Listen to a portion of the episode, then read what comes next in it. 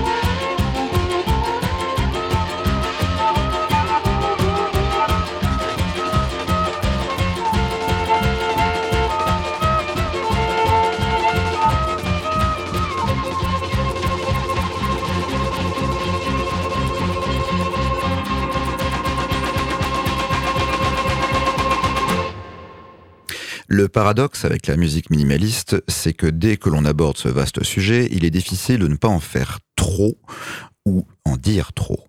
Entre les querelles sur les définitions exactes du terme, ses origines apparentes dans la musique dite institutionnelle, ses ramifications multiples venant impacter la musique populaire de ces 50 dernières années, il y a de quoi faire. Sur cet impact dans la musique pop, voire par exemple le célèbre morceau des Who que nous venons de passer, Baba Riley, et dont nous reparlerons dans quelques minutes. Non, devant la multitude de pistes qui s'imposent à nous, nous n'avons d'autre choix que de commencer de manière minimale, justement. Le premier numéro de cette émission se contentera donc de prendre les choses à la racine avec les grands noms du genre surgissant dans les années 60 et 70, des noms comme Steve Reich, Philip Glass ou encore Terry Riley. Cette racine n'est pas forcément une origine, soit dit en passant. D'abord parce que l'histoire antérieure prouve qu'il y a eu bien des prémices à ce mouvement dit minimaliste, des prémices que certains de nos épisodes ultérieurs exploreront d'ailleurs, pardon, mais ensuite et surtout parce que le caractère récurrent de cette musique est d'opérer un ajournement sans fin d'une présence toujours différée, notamment par le biais de la répétition. C'est là, au sein de cet ajournement, de cette répétition qui en fait n'en est jamais complètement une, que se trouvent ses potentialités créatives et évocatrices. C'est là, dans ces interstices qui se révèlent lentement à vous, que se loge sa différence essentielle avec un A ou un E, son devenir ritournel, voire sa puissance philosophique. Dans ce cadre immanent, il est peut-être ainsi illusoire d'identifier la présence d'une origine stable à un genre tout entier en dépit de nets points de convergence chronologique. Le commencement dont nous parlerons aujourd'hui est en fait moins une époque qu'une matrice, ici révélée par le génie conceptuel des grands noms évoqués dans ce premier épisode, mais qui ne saurait être réduite à eux seuls non plus. Ces grands noms, Reich, Glass, Riley, Lamonte Young, nous les retrouverons également dans les prochains numéros de cette émission, inévitablement. Impossible de faire un tour d'horizon sur eux en une seule fois, mais nous en verrons beaucoup d'autres aussi. Et le point commun entre tous ces noms, ce sera la méditation, l'attente, la frugalité et le mystère. Less is more. Laissons cette musique vous parler, même quand elle paraît ne rien dire ou se répéter, car c'est dans ces moments-là, souvent, qu'elle exprime les choses les plus importantes.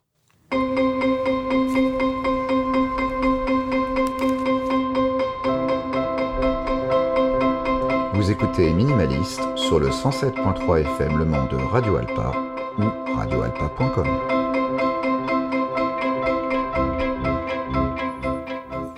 Bonjour Cyril. Bonjour Antoine. Euh, bonjour à tous les auditeurs. Euh, alors Cyril, euh, pourquoi avoir écouté les Who euh, pour le premier épisode d'une émission sur les compositeurs minimalistes?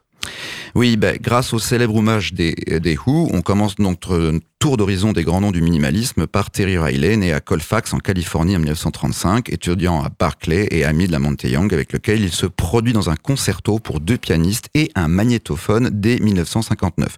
Bon, vous noterez bien, un magnétophone en 1959, il y a du concept dans l'air. Un peu plus tard, Riley deviendra membre du San Francisco Tape Music Center avec Steve Reich, Pauline Oliveros ou encore Morton Subotnick, et c'est là que tout commencera véritablement. Terry Riley, c'est le produit typique des utopies de la côte ouest. C'est un hippie aux cheveux mi-longs qui se fait connaître en donnant des concerts nocturnes et improvisés d'orgue électrique et de bandes magnétiques, reprenant en boucle ce qu'il vient de jouer. Des concerts qui durent jusqu'au petit matin, malheureusement jamais enregistrés, et qui sont pour son public des vols charter vers un autre monde, peut-être plus lysergique, si vous voyez ce que je veux dire. Euh, inspiré par le jazz modal de Col Coltrane et des, les, les ragas indiens, Riley est donc à la fois un précurseur et un non-orthodoxe, un savant fou et un performeur. Un type qui rêve d'un monde où les armes seront illégales, le pentagone retourné et peint en couleur du flower power et où le concept de travail ne sera plus qu'un lointain mauvais souvenir. Ce rêve, Riley l'a écrit sur les notes de pochette de A Rainbow in Curved Air, sorti chez CBS dans le cadre d'une série sur la musique expérimentale américaine sobrement intitulée Music of Our Time. Euh, une collection éphémère dirigée par un certain David Berman, lui-même compositeur étudiant à Harvard et Columbia. Une histoire d'affinité entre deux jeunes idéalistes, en quelque sorte. Quand Riley enregistre A Rainbow in Curved Air en 1969, il a déjà en fait livré l'année précédente sa première contribution majeure à cette collection sur la, je cite, musique de notre époque. Cette première pièce mythique s'appelle INSEE, on aura l'occasion de s'y plonger dans de prochaines émissions. Mais on préfère aujourd'hui démarrer avec euh, l'évocation de Riley par A Rainbow in Curved Air. Et euh, pourquoi, pourquoi donc? Eh bien parce que cet album et le titre qui porte son nom sont de toute évidence bien plus proches de l'ambiance de ces premiers concerts mythiques improvisés de Riley, qui sont à jamais perdus. Et surtout, cette pièce suggère encore mieux que tout autre l'influence à la fois sociale sociétale et musicale qu'un gourou comme lui a pu avoir sur un jeune rocker tel que Pete Townsend à l'époque. Il y a dans ce disque quelque chose, quelque chose qui crépite, pardon, comme une étincelle dont l'écho ne- n'en finit pas de se réverber. De Baba O'Reilly à FX Twin, des Who à One Trick Never aujourd'hui. Terry Riley expérimente ici l'overdub, la superposition des pistes, tout comme les artistes pop de l'époque, et superpose ainsi tambourin et derbuka à un faisceau conjoint d'orgue et de clavecins électriques. Un de ces clavecins d'ailleurs s'appelle le Rock C Chord, au passage. Quand on vous dit que le rock n'est pas loin de toute cette affaire, déjà rien que dans le nom de l'instrument, on a l'info. Euh, et encore, donc il y a le rock, mais il y a aussi toute la musique électronique des 50 dernières années qui se reflète dans le prisme or- originel de ce disque. Ou comment le minimalisme s'avère être une source secrète au pied d'un arc-en-ciel en devenir, une source potentiellement intarissable. Écoutons donc le filet de cette étrange source maintenant.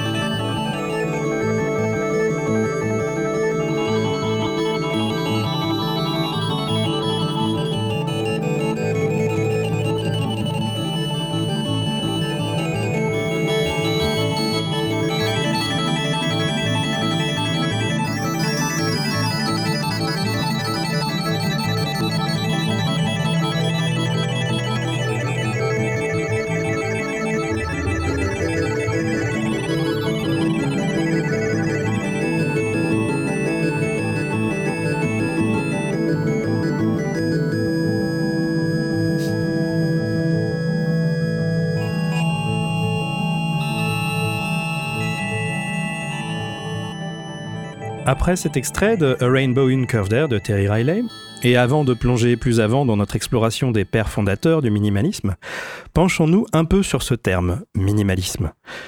Qui peut en revendiquer la paternité? L'anglais Michael Nyman ou l'américain Tom Johnson?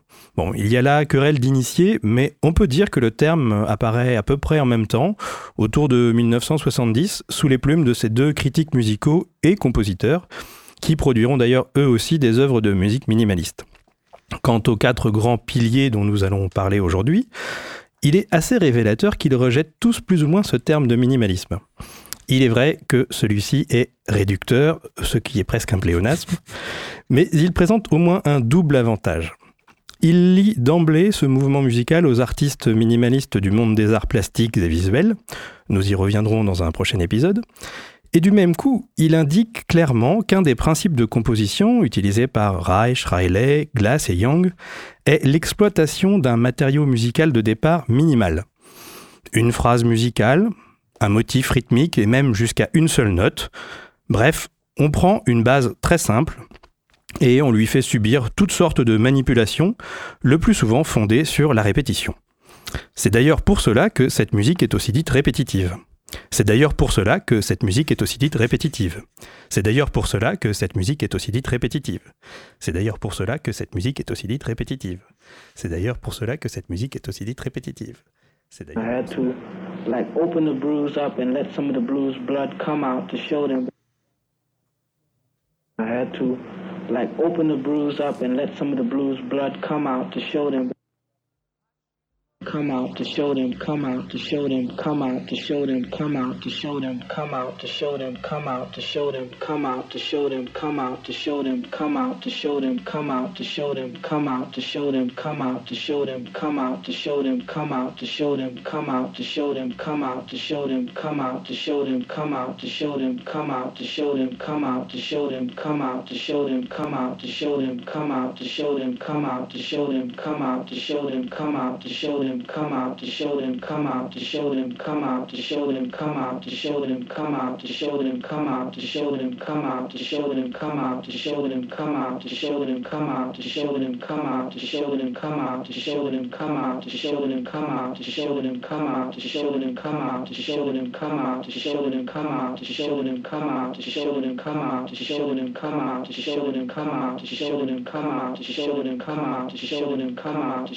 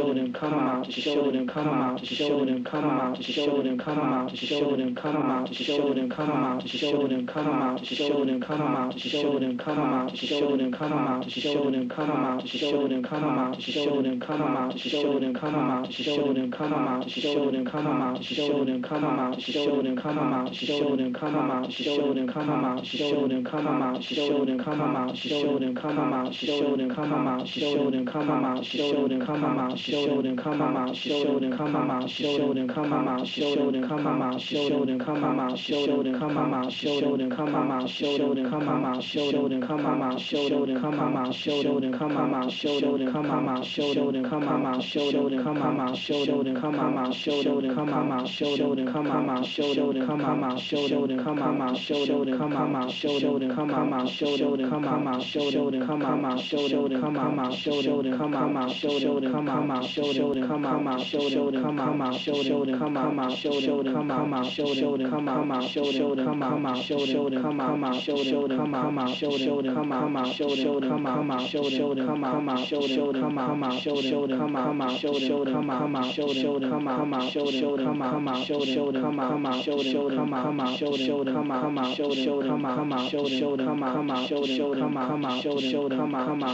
them, come out to show them, come out to show them, come out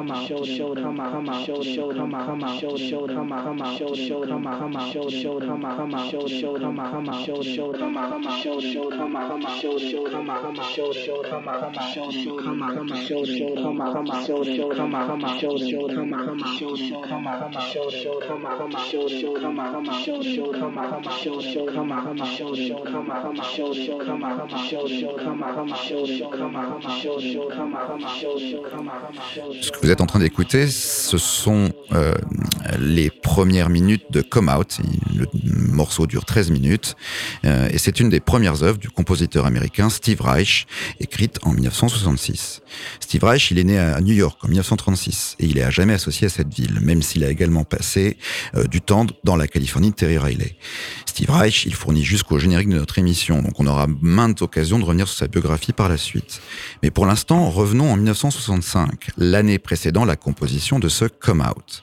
Steve Reich réalise cette année-là une avancée formelle majeure dans son travail de composition avec It's Gonna Rain, avancée qui fut en partie le froid du hasard, comme on le verra plus tard. Exploitant dès lors volontairement le principe de phasage et déphasage des bandes magnétiques, ce phasing que tu vas donc nous expliquer dans un instant Antoine, Reich décide donc de raffiner le procédé. Il compose sur commande une pièce en soutien au Harlem Six, un groupe de six jeunes Afro-Américains arrêtés et inculpés collectivement pour un meurtre, un meurtre pardon, commis à la suite d'émeutes à Harlem en 1964. L'ensemble du groupe, battu par la police et jugé tous coupables du crime en dépit du bon sens, est entre autres soutenu par Truman Nelson, un militant du mouvement des droits civiques. Ce dernier confie ainsi à Steve Reich des heures et des heures d'enregistrement sur l'affaire, dont les témoignages des jeunes accusés. Il lui demande de constituer un collage audiophonique représentant l'ensemble de cette documentation. Par ailleurs, Nelson laisse également à Reich l'opportunité d'utiliser ces heures d'enregistrement comme source de création musicale primaire, comme bon lui semble. Pour ce travail plus personnel, Reich ne garde en fait que 4 secondes de l'ensemble. Come Out est né. La pièce est basée sur une phrase prononcée par Daniel Ham, un des six garçons injustement accusés du meurtre, et fait référence au fait qu'il a dû faire saigner ses propres plaies pour convaincre de l'importance de ses blessures suite aux brutalités policières. Steve Reich fait ainsi se répéter pendant 13 minutes les cinq derniers mots du témoignage. Come out to show them, come out to show them. Il initie sur deux canaux, pardon, deux canaux, originellement à l'unisson, un effet de phasing progressif. Cette technique fait apparaître des effets de réverbération et de canon. Les deux voix sont divisées en quatre, puis en huit, pour finalement produire des sons qui n'existaient pas auparavant, des vibrations nouvelles, des rythmes inédits. Vers la neuvième minute, les mots deviennent inaudibles. Le tout se termine pratiquement sur un bruit blanc. Le geste de Reich, à la fois politique et conceptuel, est radical, tant sur le fond que sur la forme. Mais Antoine, qu'est-ce que c'est exactement le phasing? Alors, le phasing, eh ben, pour l'expliquer, je propose que nous commencions par écouter euh, un petit extrait d'un documentaire de la BBC qui s'appelle Tones, Drones and Arpeggios, The Magic of Minimalism, euh, qui date de 2018. Et dans cet extrait, on va voir euh, Charles Hazelwood, un chef d'orchestre britannique, qui essaie avec Adrian Utley, le multi-instrumentiste de Portishead, de recréer les conditions de décalage justement de deux magnétophones sur lesquels une même séquence sonore passe en boucle. C'est à peu près ce qui s'est passé hein, lorsque Steve Reich a composé It's Gonna Rain, donc euh, dont tu as parlé Cyril, et qui est le précurseur de Come Out que nous venons d'écouter. Okay, so we've got that beautiful seven beat sequence identically recorded, right, on both of these machines Yep. We've lined them up. at the by- beginning of the sequence. Yeah, by finding the very beginning of it. All we need to do is push go.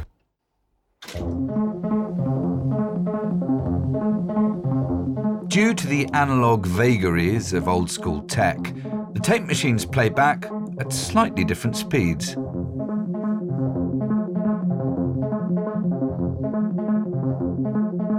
We've started off with seven notes. I haven't got seven fingers on each hand, but if I did, and let's say there's each one of my fingers is a note. They start off together like that, and they slowly slip out of time. So one is falling behind the other one, or and so it's doing this. And this, when you it's like that, you hear that's the kind of rhythm, and then they slip back into time, but their notes are not in sync with each other anymore. Um, so that's where we get our harmonies from. Pour nos auditeurs fâchés avec la langue de Shakespeare, voici en substance ce que se racontent Charles Hazelwood et Adrian Utley dans cet extrait. À cause des petites imperfections du matériel analogique utilisé, les bandes qui démarrent simultanément sur les deux appareils vont petit à petit être lues avec un léger décalage ou déphasage, qui va s'accentuer à mesure que le temps passe. Bon, bien que peu radiophonique, l'image donnée par Adrien Nutley pour expliquer cela est très parlante et je vous propose d'en faire l'expérience chez vous. Cyril, tu peux aussi te prêter au jeu si tu veux. Collez vos deux mains l'une contre l'autre, parfaitement en phase, c'est-à-dire paume contre paume, mais surtout pouce contre pouce, index contre index, etc., etc. Après, imaginez que chaque doigt correspond à une note d'une mélodie de cinq notes. Puis faites lentement glisser votre main droite jusqu'à ce que votre pouce droit soit contre votre index gauche, votre index droit contre votre majeur gauche, et etc. Il s'est passé deux choses. D'abord, vous avez créé un déphasage. Pendant que votre pouce droit n'était plus contre votre pouce gauche, mais pas encore contre votre index gauche. Ce qui musi- musicalement se traduit par une sorte de battement, de flottement rythmique. C'est là où Adrian Hutley dit blablabla.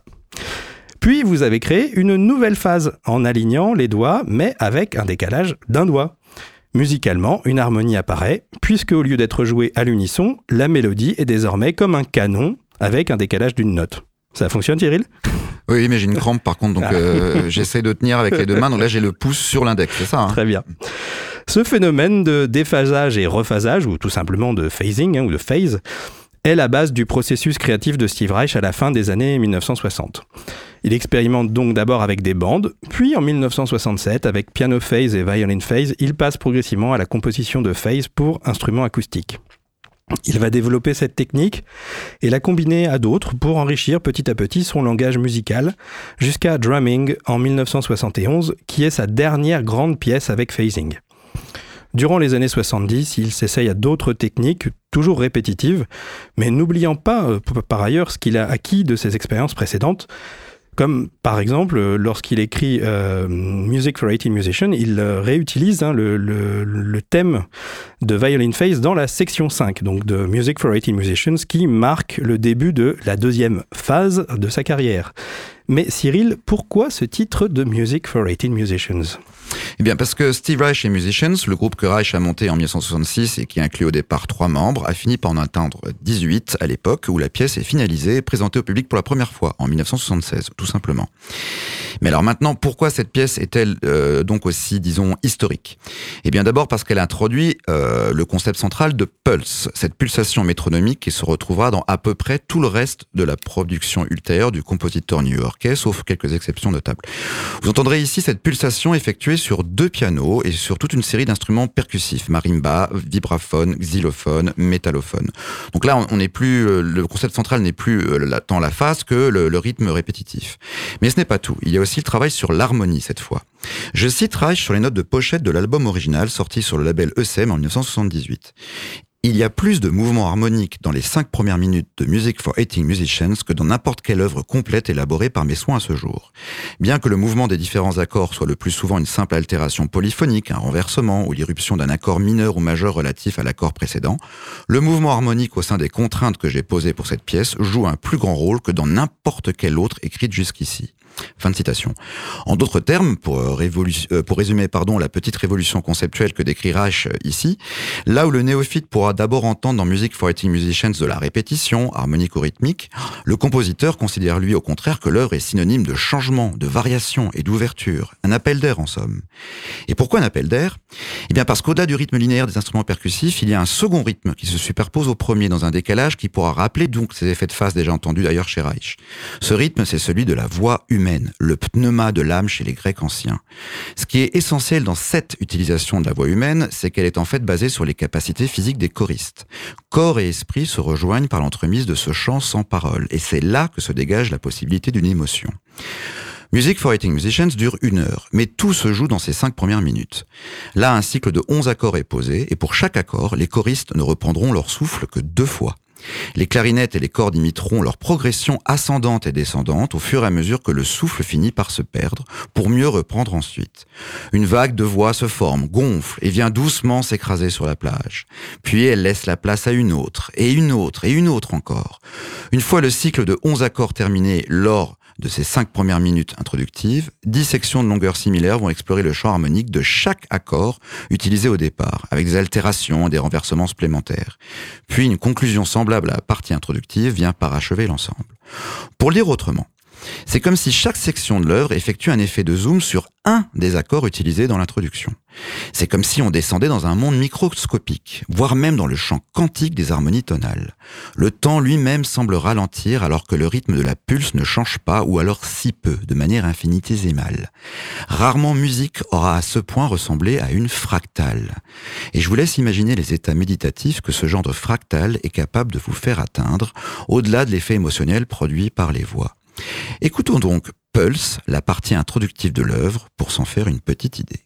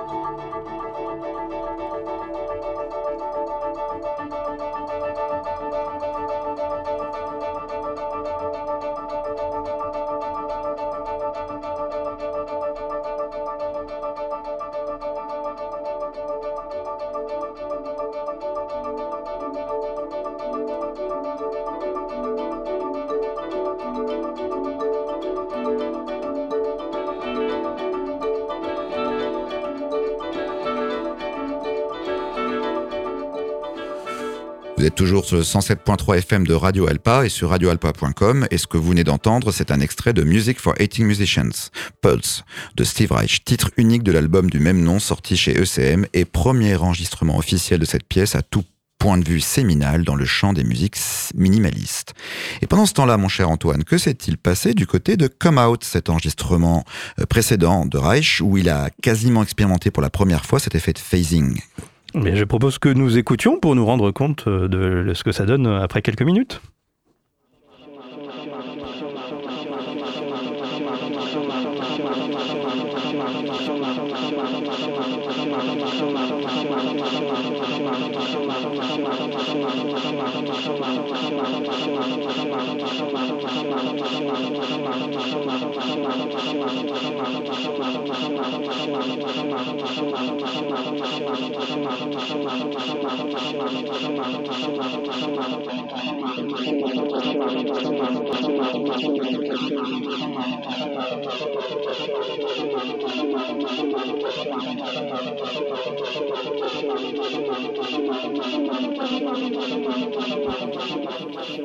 Oui, bah, effectivement, euh, on- n'est pas loin de l'effet phaser, euh, justement, euh, dans les guitares.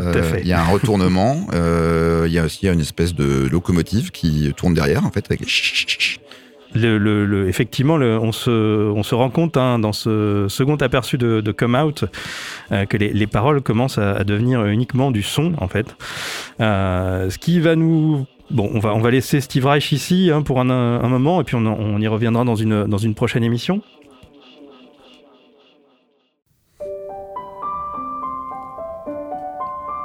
Vous écoutez Minimaliste sur Radio Alpa 107.3 FM Le Mans ou radioalpa.com.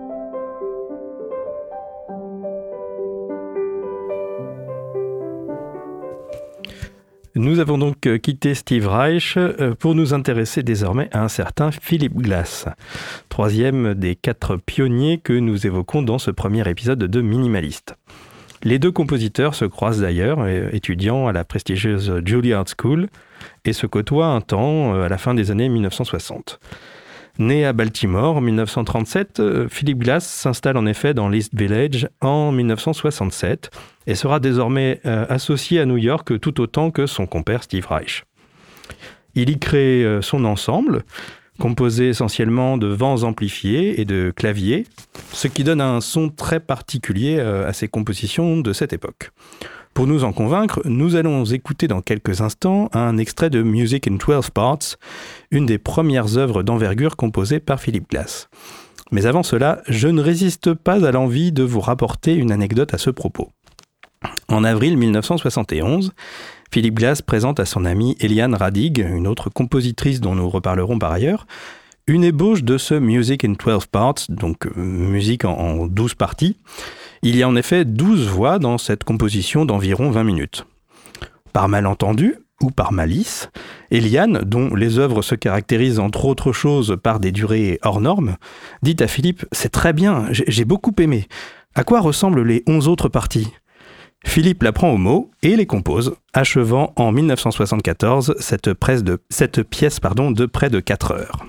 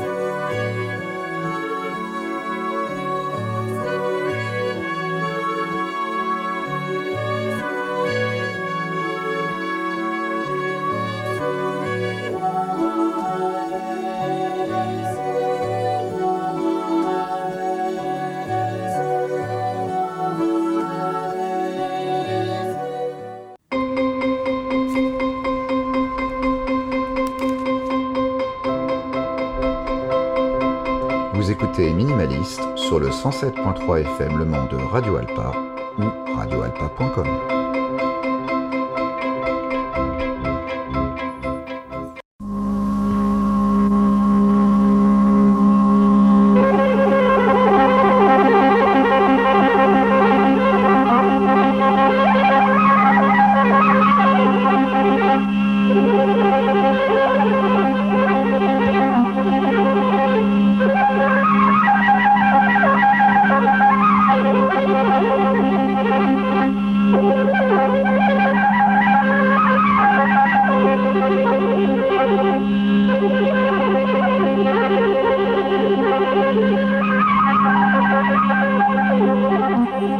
Changement d'ambiance. hein. Dernier grand nom que nous évoquerons dans cet épisode, Lamont Young euh, est crédité de la première composition minimaliste. En effet, son trio pour cordes date de 1958, 6 ans avant INSEE et presque 20 ans avant Einstein on the Beach ou Music for 80 Musicians. Mais attention, il ne s'agit pas cette fois de musique répétitive. Le travail de Young porte plutôt dans un premier temps sur la durée, la tenue des notes. Dans son trio pour cordes, certaines notes durent en effet plusieurs minutes, et il y a aussi de très très longs silences. C'est une composition dodécaphonique, c'est-à-dire comportant les 12 tons de la gamme tempérée occidentale, Do, Ré, Mi, Fa, Sol, La, Si, plus, dièse et bémol. En cela, on y trouve encore l'influence des compositeurs sériels dont l'avant-garde peinait encore à se détacher dans les années 1950, notamment Webern qui influence beaucoup Young. Le petit Lamont euh, naît en 1935 dans l'Idaho et dans une famille très pauvre. Il raconte qu'il est fasciné enfant par le bruit du vent qui souffle et s'insinue dans les interstices de la maison de bois qu'il habite alors. Grâce à un oncle musicien, il découvre le jazz, apprend à jouer du saxophone, on l'entend actuellement, et croise la route de grands jazzmen tels que Eric Dolphy, Don Cherry, Billy Higgins ou Ornette Coleman. Il devient finalement étudiant à Berkeley où il sympathise avec Terry Riley que nous avons entendu en début d'émission. Ensuite, il est brièvement associé au mouvement Fluxus, euh, notamment avec ses célèbres Compositions 1960, qui relèvent plus du happening que de la composition au sens classique. Un exemple célèbre de ces compositions, c'est Tracez une ligne droite et suivez-la. Petit à petit, Young développe une approche très particulière de la musique et même du son. Il dit qu'il souhaite pénétrer dans le son. Il insiste sur la pureté et la précision des tons plutôt que sur une quelconque progression harmonique. Dans sa, musique, en résumé, il ne se passe rien. Aucune dramaturgie. Il s'agit plutôt d'expérimenter physiquement ce que produisent les sons. Ces compositions sont souvent fondées sur des drones, des sons tenus, rappelant les bourdons des musiques anciennes ou orientales. En 1960, Young s'installe à New York grâce à une bourse d'études. Il y produit ses performances dans des lofts, notamment celui de Yoko Ono, qui n'est pas encore Madame Lennon, hein. Euh, puis rencontre en 1962 la plasticienne Marianne Zazila, qui l'épouse l'année suivante. Tous deux, ils fondent le Theatre of Eternal Music, aussi appelé Dream Syndicate, que nous écoutons actuellement. Avec Young donc au sax sopranino, Marianne Zazila au chant et gong frotté, Angus MacLeese aux percussions, euh, Tony Conrad au violon et guitare frottée et John Cale à l'alto électrique. Ce groupe est en quelque sorte euh, à l'origine hein, du Velvet Underground.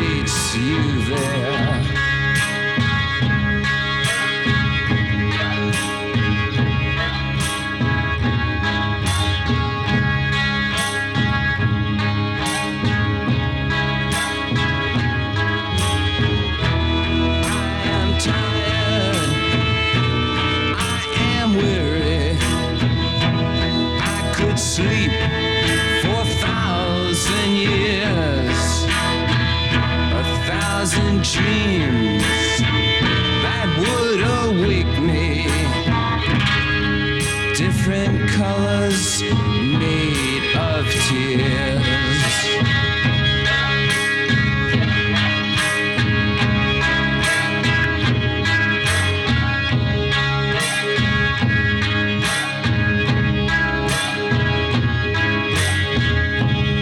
Kiss the boot of shiny, shiny leather. Shiny leather in the dark. Tongue the thongs, the belt that does await you. Strike, dear mistress, and cure his heart.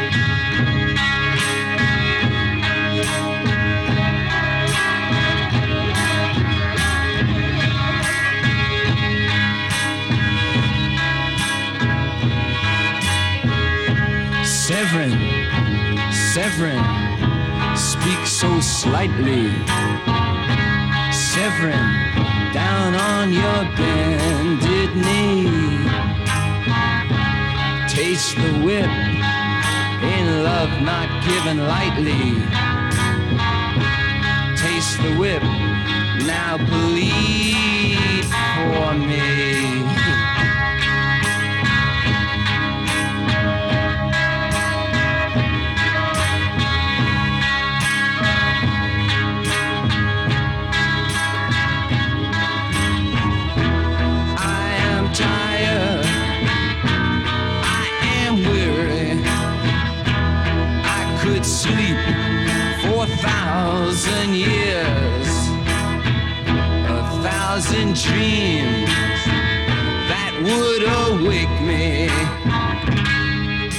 Different colors made of tears.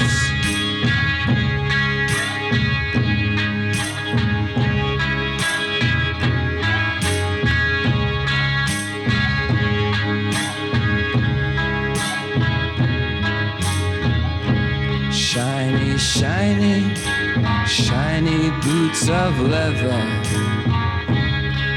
Whiplash girl, child in the dark.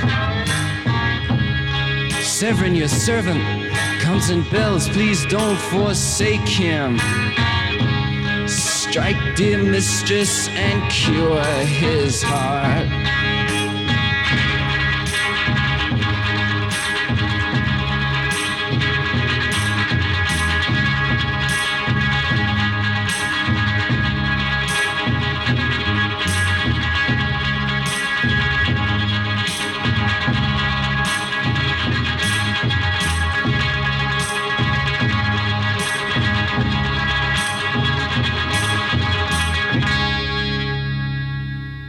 Vous écoutez Radio Alpa sur le 107.3 FM Le Mans ou sur radioalpa.com.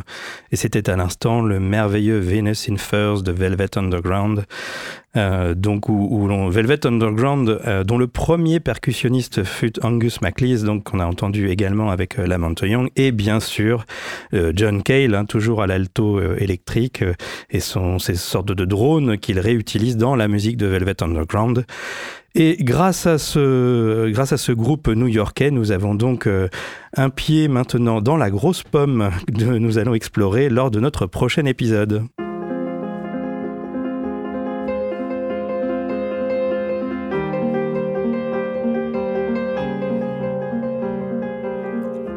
C'était Minimaliste, épisode au commencement été, réalisé par Alexandre Charles, que nous remercions ici. Le prochain épisode s'intitulera donc New York, New York. Au revoir, à bientôt. Au revoir.